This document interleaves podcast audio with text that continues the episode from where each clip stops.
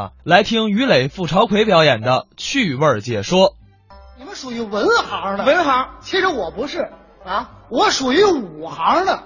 咱们是一文一武，你哎 对，打把式卖艺，那么武行我就非得打把式卖艺。胸口碎大石。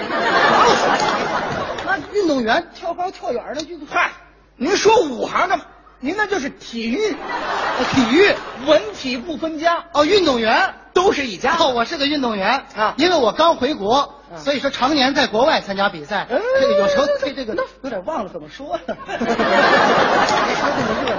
合着您在国外参加比赛？那是啊，我这个运动员常年在欧洲参加比赛，为祖国争光。哦别别说 了，别说了，怎么着着？我问一下啊，您欧洲那么跟人家比什么呀？你，啊，我的体育项目啊那太多了。您介绍一下。我是一个体育全能啊，哦，全能。说出来这个专业术语就很强了。哦，我们听听啊。我我具体我给您慢点说吧，哎分析着听。我最擅长的有个老爷们儿举着一个大铁蛋， 嗯，那上面有茶叶吗？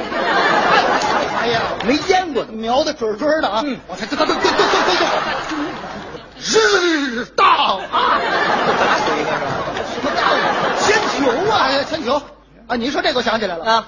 咱看球赛，咱不能光看电视啊啊也得耳朵听。解说员给咱们解说，现场导播，宋世雄、韩乔生，这都国嘴啊！您说这么热闹，不就是那个足球解说员吗？哎，他们是现场给咱们导播，对啊所以说他们也紧张，一紧张嘴里就出错，啊一出错现场直播改不过来，好玩极了啊把所有体育解说员出了错合在一块儿，能把你们牙笑屁了。 这么大功率吗？哎不信咱来一回怎么样，朋友们？咱让他来一回怎么样？好，就在这儿，就是绿茵场上了。我就是那个出错的体育解说员。哎咱们现在就是足球赛场，没错每一位亲爱的朋友们都是球员，我呢，球一会儿我这成馅儿了就。也不合适。就是啊，为了让朋友们有身临其境的感觉，你来回球迷怎么样？我就是一铁杆球迷。连咋呼带喊，错不了。现在开始啊，给朋友们挑一场最经典的比赛脚步。选哪场球？二零零二年韩日世界杯，中国队对巴西队。让巴西踢四比零，这还争气呢。上个月那个八比零那还是来那四比零的吧。就行了，这就是高水平的比赛。球迷现场来，我就铁杆球迷。现在开始，来来来，嗯，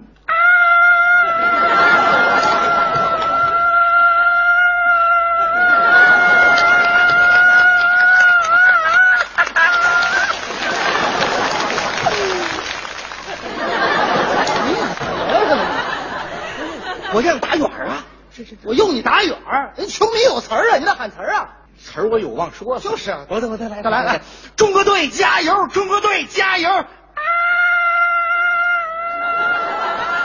观众朋友们，观众朋友们，欢迎您准时打开电梯，收看今天中国队跟巴西队的比等会儿赛。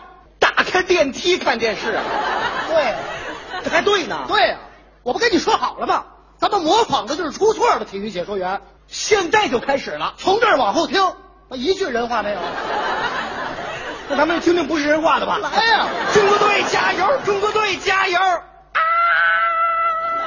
观众朋友们，观众朋友们，啊欢迎您准时打开电梯，收看今天中国队跟巴西队的比赛。好现在我们是在韩国的首都为您做现场报道。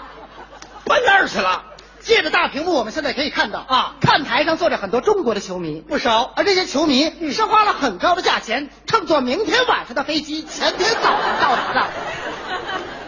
这人都怎么飞来的？担任今天比赛有三位主裁判，哪三位啊？他们分别是我们非常熟悉的光头裁判克里纳。对，哎他们俩人比赛马上就要开始了，他不认识。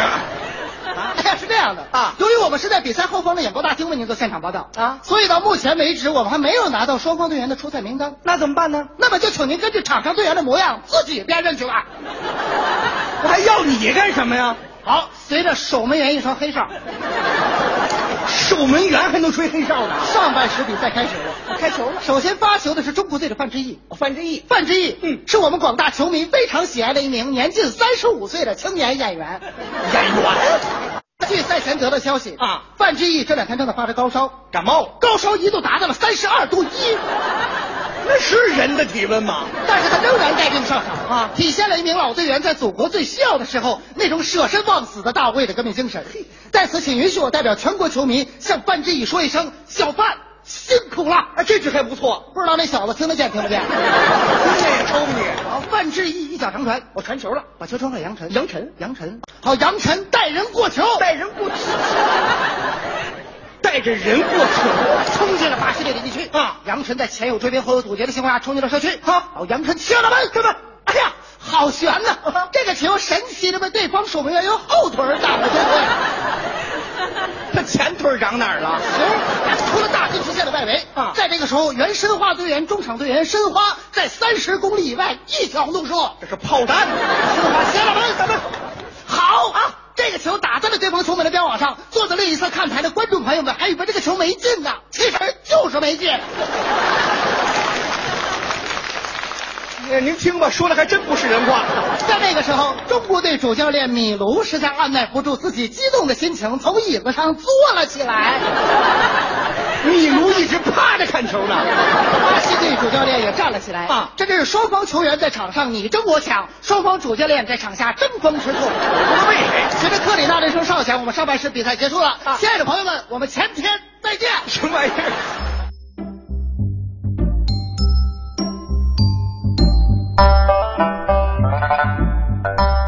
刚才是于磊、付朝奎表演的趣味解说，嗯怎么样？刚才又在节目里听了一遍徒弟们的作品，嗯，觉得水平怎么样？你觉得实话实说呃，水平还是有待于提高 有待提高啊！ 但是我觉得你这好不容易来我们节目，不得介绍一下你的两位徒弟啊？于磊、付朝奎呢，这两个人，一个是我的大徒弟，一个是我的二徒弟。哦，啊，这个付朝奎是老大，嗯于磊呢是老二。那么这两个徒弟呢，都是从北方曲艺学校毕业的，嗯而且后来都读了大专。哦那个时候呢，曲艺学校还没有自己办不了大专，没有这个师资，嗯所以就搁到中国戏曲学院代培。哎，就是我的大学，对，嗯，在这里代培的时候呢，我是客座教授哦所以呢，就等于是带着他们，呃，一直这几年，可以说是看着他们成长起来的。嗯这两个孩子应该说是基本功非常扎实，嗯，呃，而且有一定的这个创作能力，